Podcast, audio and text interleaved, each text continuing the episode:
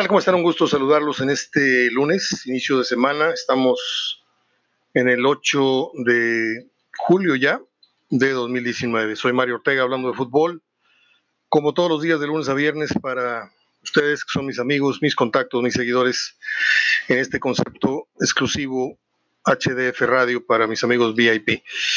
Bueno, pues eh, terminó la Copa América, terminó la Copa Oro, terminó el Mundial Femenil. Mm, creo que con excepción del Mundial Femenil, que ofreció un fútbol espectacular, que termina con el bicampeonato de las norteamericanas, merecidamente. Eh, se cierra un verano muy eh, mediocre en cuanto a fútbol, ya lo dije, exceptuando el Mundial Femenil, porque ni la Copa Oro ni la Copa América dieron lo que muchos habrían de esperar, sobre todo la Copa América, ya estaba advertido que la Copa Oro pues no era un torneo y no se necesitaba ser ningún experto para adelantar que esta competencia no ofrece eh, en su mayoría de partidos la calidad que uno pues desearía ver. Pero así nos tocó así es la zona que nos toca eh, competir. México gana y gana bien.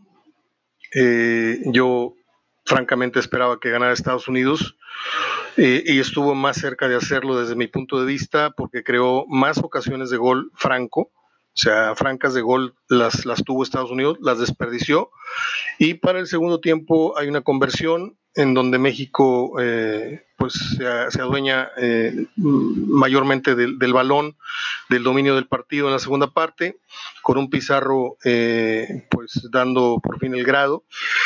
En selección nacional eh, con un muy buen gol de Jonathan mm, Dos Santos, eh, vencemos 1-0 a Estados Unidos y ponemos otra vez en su lugar las cosas en la zona.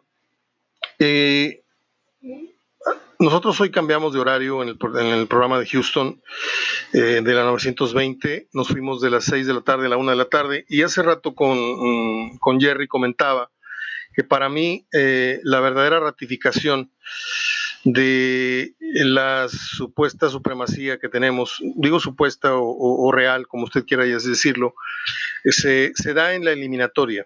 Ahí es donde eh, realmente se pone a prueba eh, quién es quién en el sentido de Estados Unidos y, México. ¿Por qué? Porque ahí las, las, los partidos son a visita recíproca y ahí donde vamos a parir cuates. Yo, yo, yo digo que en ciertas visitas vamos a, a batallar, por ahí eh, una que otra eh, derrota no me va a extrañar, se ocurre.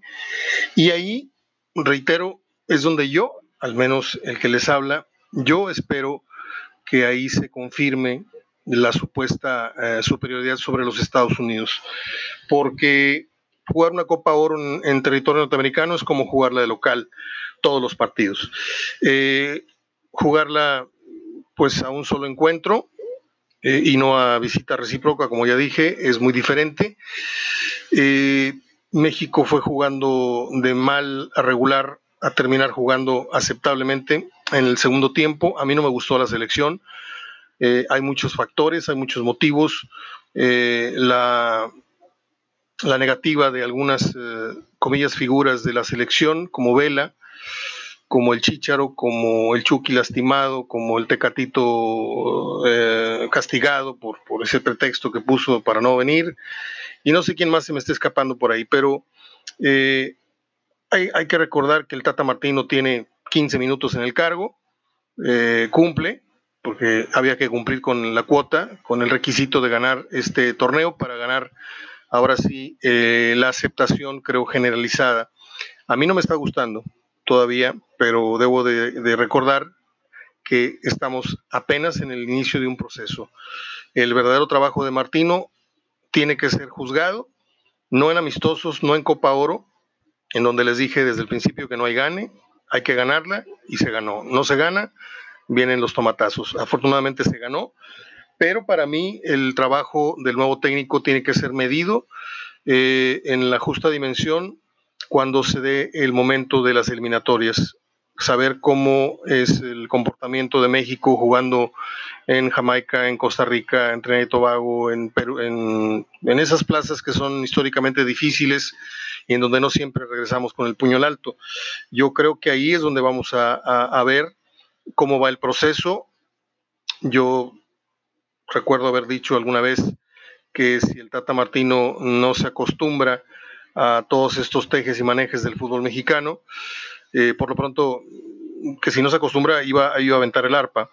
Eh, afortunadamente libra este escollo, pero lo libra teniendo ya como antecedente la indisciplina de los jugadores que no quisieron venir y pues con él eh, la medición que seguramente habrá hecho de algunos jugadores que no terminaron por dar el kilo en esta Copa Oro, otros como Antuna, que fue la gran revelación, la grata sorpresa que nos tenía el Tata, que no lo teníamos en el mapa nosotros a este muchacho, y que él por conocer el fútbol de la MLS, por haber dirigido en Atlanta, pues nos sorprendió con ese llamado que afortunadamente le dio eh, a la selección muy buenos dividendos. Eh, viene una selección nueva para el Mundial próximo. Vienen jóvenes como Montes. Eh, no me gusta, no me gusta nada Salcedo, ya lo dije varias veces.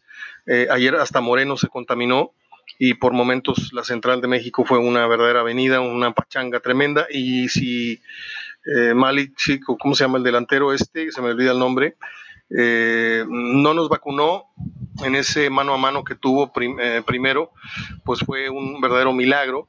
Y luego tuvimos dos o tres apremios más, hasta no sumar cuatro llegadas francas. Las más claras las tuvo Estados Unidos, hay que decirlo eh, como es.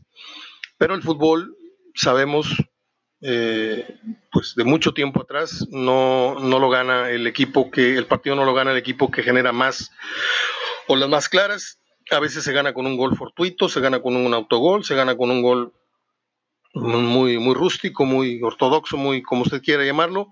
Y ayer México con un gran gol, eh, dominando a placer, pero pasando los últimos 10 minutos, eh, para ser exactos, luego del gol, pues Estados Unidos se echó encima con todo y no tuvieron eh, la suerte o el tino de, clavarla, lo cual hubiera mandado aquello a, a la largue. viene un ciclo eh, en camino, que estamos ya empezando a vivir, en donde vamos a empezar a, ver cómo nombres del ayer empiezan a ser descartados para darle juego, darle eh, minutos a los nuevos valores del fútbol mexicano. Ojalá y el Tata Martino resista hasta el final y sea el que nos lleve al Mundial. Y ojalá y su experiencia se note porque aunque ya le aplicó eh, el, cuadro constitucional, no sé cómo se llama el, artículo ese, a Herrera, en donde dijo que mientras él sea el técnico no va a volver a llamarlo, yo creo que hay que negociar, todo en esta vida es negociable, eh, hay que hablar serenamente, hay que entender que Herrera primero vio por los intereses de su familia, los propios, que venir a jugar un torneo que solamente a la federación le importa. Eh, yo hubiera hecho lo mismo, asegurar el futuro de mi familia. Y ahora sí, Tata, ¿en qué te puedo servir? llámame para lo que quieras, partidos moleros, no moleros, eliminatorias. Yo creo que Herrera cambiaría mucho su actitud. ¿Por qué? Porque eh, el jugador que le dice no a la selección está obrando contra sus propios intereses.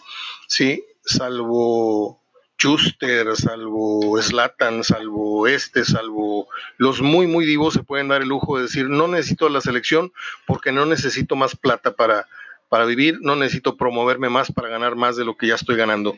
Ese es el meollo de todo este asunto. Yo creo que en Vela bien podría ayudarnos en lo, en lo venidero, eh, siempre y cuando se hable tranquilamente con él, mismo caso Herrera.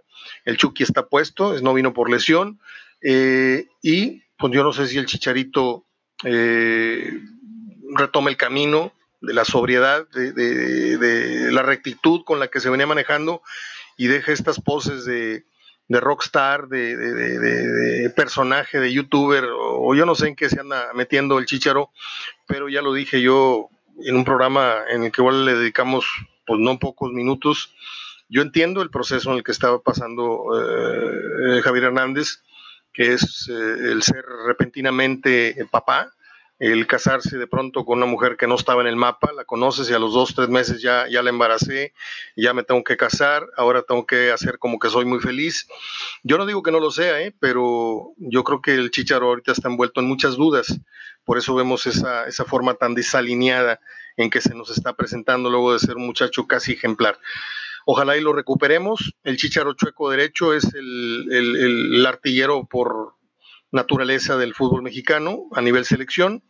no es de mi gusto, pero hay que reconocer que su trabajo lo ha hecho aceptablemente, al menos en la selección. En otros lugares ha sido banca, acá es indiscutible titular, pero Jiménez yo creo que ya está listo también en ese sentido para tomar la estafeta. Eh, también le faltan dos o tres eh, grados de cocimiento a, Jiménez para ser el delantero experimentado que queremos ver no solamente en Europa, sino también en la selección. Eh, por cierto, ayer con un leve, discreto taconazo, le pone el balón en bandeja de plata para que este muchacho de dos santos, Jonathan, la clave para el gol, muy, muy bello gol para el triunfo. En un Soldier Field eh, atascado, un repleto estadio de los Osos de Chicago, en donde México, como siempre, juega de local. Entonces ahí no hay forma de medir el temple si siempre vas a estar jugando de local, aunque sea en Estados Unidos. Bueno, pues ahí quedó. Lo de la Copa América es penosísimo. Eh, usted recordará, si me hace favor de escucharme de tiempo atrás, eh, el punto de vista que dimos respecto al VAR. El VAR es una es una herramienta, es algo que se estuvo esperando por muchos, muchos años, la incorporación de la tecnología al fútbol, pero también advertimos que de nada iba a servir el VAR si quien lo iba a aplicar no tenía el criterio o no estaba a la altura de, esta herramienta. Y desgraciadamente así está funcionando esto. Eh, hay árbitros que con todo y la repetición se siguen manteniendo en el error hay eh, amarillas que no están siendo sacadas, no están siendo consultadas. Este, raras veces el VAR está dando el clavo y yo vuelvo a lo inicial. Esto es como poner a Homero Simpson enfrente de los controles de una, de una planta nuclear. O sea, es un, un tema muy delicado en donde si no pones a la persona adecuada, con la preparación adecuada, con la reputación adecuada, eh, con las credenciales este, que lo avalen correctamente. Por ejemplo, ayer el partido de la final lo pita un árbitro que en la Copa eh, anterior este, fue acusado de corrupción. Eh, por ahí tengo la información correcta, ahora se las voy a buscar, porque es un, es un tema mira, aquí está, aquí está el post para no andar inventando. La Conmebol dice que el fair play y la honestidad es lo importante en la Copa América. Sí, pero ponen a un árbitro en la final que fue suspendido en Chile por corrupción, pues entonces, ¿dónde está el ejemplo que quieren dar? Esas son las incongruencias. Messi no estaba muy equivocado. Desgraciadamente a Messi se le toma mal eh, la declaración porque como no hizo el mundial, no hizo la copa que Argentina esperaba, eh, pues todos se le van a la yugular y son palabras de ardido. No, no son palabras de ardido. Ayer el tercer gol de Brasil se da, aunque no es definitorio, sí es para terminar de bajarle la guardia a Perú, o sea que sí afecta, sí incide, y pues es un penal fantasma, porque es un choque de hombro con hombro que cualquier árbitro llanero de aquí, de Guadalajara, de México, podría afirmar, pero pues cuando manda capitán o gobierna marinero, entonces cuando la FIFA y cuando los árbitros dicen es, pues aunque el VAR diga otra cosa y aunque la tribuna haya visto otra cosa, pues el error se queda y la injusticia permanece como siempre ha ocurrido. Entonces el VAR viene a servir para dos cosas, estimados amigos. El caso de Monterrey se habla de que viene un delantero uruguayo, Stuani. Eh, por ahí, pues hay la información, no sé si tan veraz o, no sea, no sé qué tan veraz o no sea eh, esto, no me gusta colgarme de comentarios de terceros ni de informaciones que no están muy bien sustentadas, pero vamos a darle un porcentaje de credibilidad a esta información, de veracidad. Eh, si esto llegase a, ser cierto, si Monterrey realmente está cerca de traer a Stuani, Primero, yo le veo sentido porque pues entre uruguayos eh, es más fácil entenderse. Eh, sería una gran ventaja que Alonso, siendo uruguayo, le pueda hablar del proyecto, decirle que Monterrey tiene una casa enorme, un equipo muy fuerte y que está dentro de los primeros 3-4 a competir por el título. Eh, segundo, es un delantero en madurez, no está viejo, tiene 32 años, es el punto exacto para mí de un delantero eh, usted va a decir, hoy Mario, 30, 29, sí, también es buena edad, pero yo, yo creo que la experiencia, el tiempo, el timing de un delantero está en, en, estos, en esta edad. En estas edades, quise decir, entre los 31, 32, ya pisando el 33, 34, ella empieza el jugador a dosificarse, pero tiene una experiencia bárbara, eh, ha estado en el, eh, creo que milita hoy en el Girona de España, por aquí tengo el, dato, delantero uruguayo del Girona de España, Monterrey lo viene siguiendo hace casi dos años, tiene 32 años de edad, eh, y pues eh, de costar 12 millones de euros ahora está tasado en 7 y se habla de que Boca Juniors y Monterrey están en pugna por sus servicios. Ojalá y Monterrey se lo pudiera traer porque a lo mejor este es el guiñac que está esperando la afición del Monterrey. A lo mejor el nombre no le dice mucho a la gente, como tampoco le decía el nombre de Guiñac hasta antes de que empezara a funcionar. Hay que ser honestos en esto. Eh, pero yo creo que es un, un este, es un serrucho viejo que hay que darle una limpiadita por ahí y vuelve a quedar como nuevo. Eh, igual el mismo caso de Iñak, que venía pues de temporadas buenas, temporadas malas, venía de fallar algo, incluso falló por ahí un gol en la, en la final de la Eurocopa, pero eso no viene al caso. Ahora, yo lo que quiero decir es que si se llega a lograr esta contratación, Monterrey ya está más cerca entonces de conseguir un título, porque lo que le falta a Monterrey es el que venga y meta el gol importante en la final. Ya hizo torneos casi perfectos con Mohamed, ya ganó todos los puntos del mundo, ganó todos los partidos, fue menos defensa menos goleada, el mal goleador, bla, bla, bla. Pero a la hora buena se arranó el equipo, se fallaron penales, se cometieron errores puntuales, muy, muy individuales, muy puntuales, este, y se ha ido la gloria ante Pachuca, ante Tigres, y, y pues eh, la frustración es mucha. La gente quiere un jugador de ese tamaño, de Guiñac un equivalente. Yo creo que este es el equivalente. Creo que este es el equivalente. No sé si más o menos que Guiñac, pero creo que por ahí anda dando la estatura. Y pues ojalá y Monterrey no se quede sin el jugador eh, en la lucha esta de los billetes, porque si realmente quiere dar ese brinco, tiene que esforzarse y pedir y dar lo que están pidiendo por él. Así le suban otros. Ahora, el precio tampoco es la gran cosa, son 7 millones de euros. ¿eh? para lo que ha pagado Monterrey por otros jugadores, si estás comprando casi la garantía de un gol importante que tienes que eh, tener a la hora importante en una final, liguillas, yo no escatimaría esfuerzo si fuera eh, directivo el ir por este delantero, quería decir.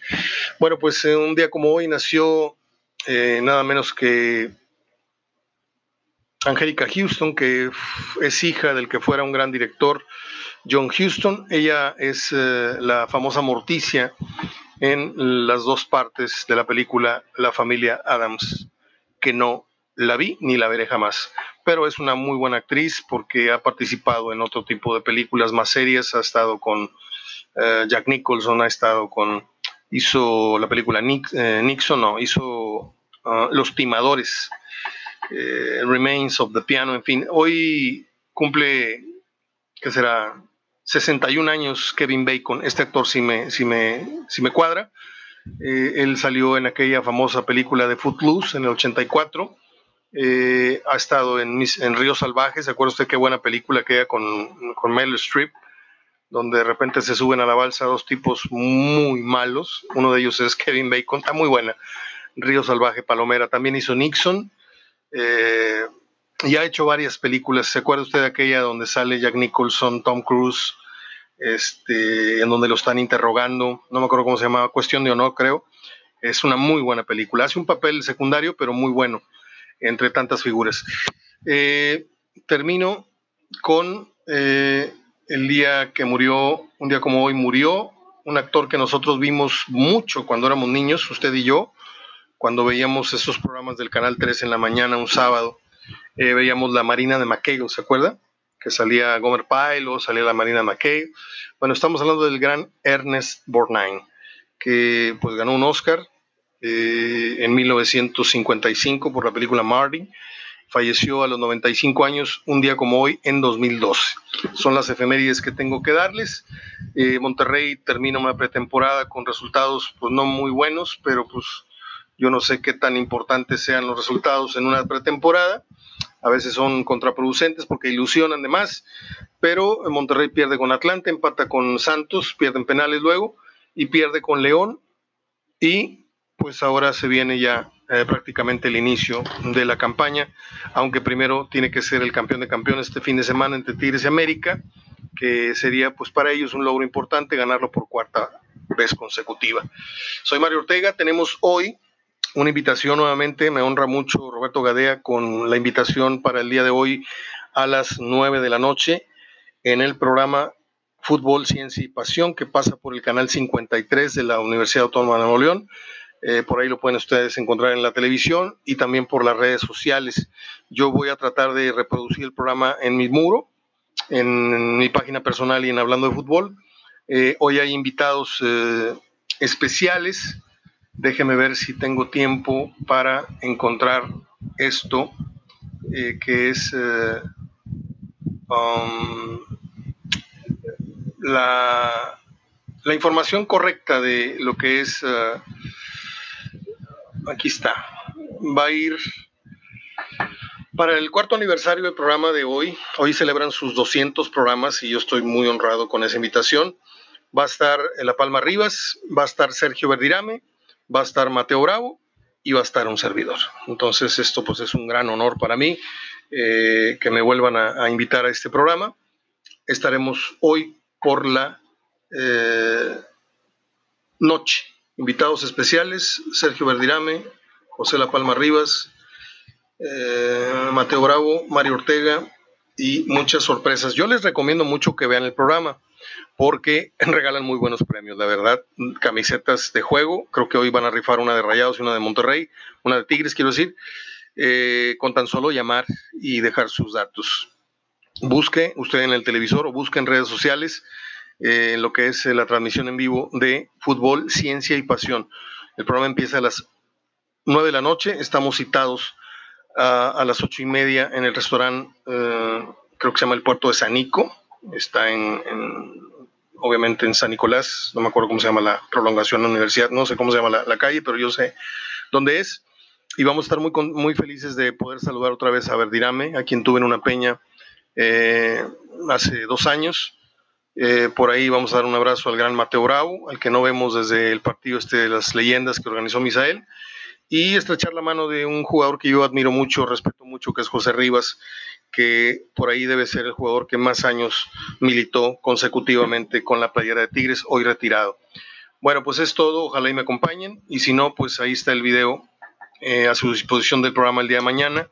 Yo espero estar llegando aquí a la casa como a la una de la mañana después de, de los abrazos finales, de tal vez un taco por ahí con ellos, y estar aquí abordando eh, el tema del programa en el Facebook, ya lo estamos publicando, quiere decir, quiere decir arribando a la casa, estaremos abordando el tema.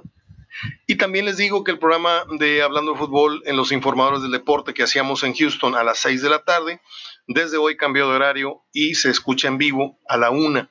Pero si usted, otra vez, si no tiene tiempo de oírme o de recordar que estamos a la una, el video con el, el programa eh, del Facebook Live queda grabado en mis páginas para que usted pues analice por ahí lo que se dijo bien o mal.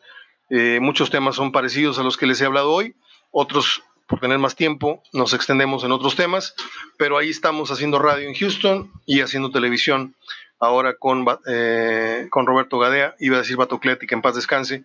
Está la hija de, de, de Batocleti, Gaby Batocleti, que es muy hermosa, junto con la, la hija de don Roberto Gadea, Erika, que también es lindísima persona. Este, pues ahí estamos tratando de, cerrar el ciclo en eh, televisión, radio y ahora esto que es el podcast HDF Radio. Soy Mario Ortega hablando de fútbol, abrazo de gol para todos, gracias por su atención, nos vemos el día de mañana.